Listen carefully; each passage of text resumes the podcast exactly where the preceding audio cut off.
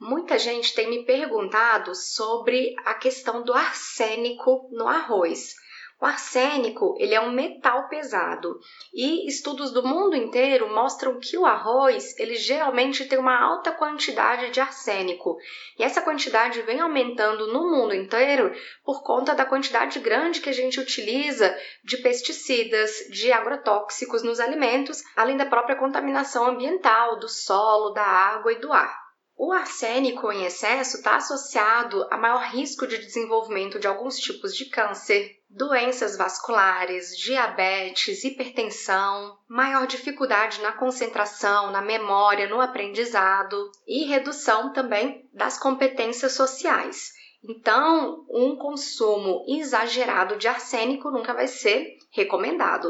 Então, você pode utilizar algumas estratégias para diminuir o seu consumo de arsênico ou o consumo de arsênico da sua família.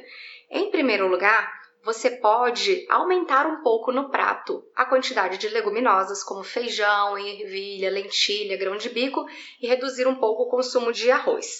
Ou então você pode trocar em alguns dias da semana o arroz por outros cereais, como a quinoa.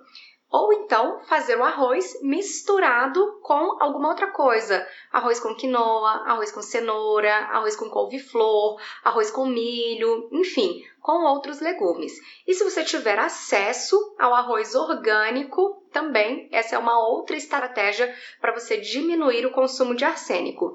Agora eu vejo muita gente tirando o arroz, mas ao mesmo tempo consomem muitos produtos industrializados que contêm arroz, proteína de arroz, biscoito de arroz, farinha de arroz, como a gente vê no supermercado também leite de arroz, barrinha de cereal que contém muito arroz ou farelo de arroz na composição. E aí não adianta, porque os derivados do arroz também vão conter o arsênico. Por fim, lave bem o seu arroz antes de cozinhar, algumas vezes, duas, três vezes, até sair toda aquela água branca, porque vai ser, vai estar tá reduzindo em cerca de 20% a quantidade de arsênico presente no arroz. Se você deseja mais informações sobre nutrição, deixe um comentário pedindo um tema específico e também não deixe de assinar o meu canal no YouTube, onde semanalmente eu trago alguma dica.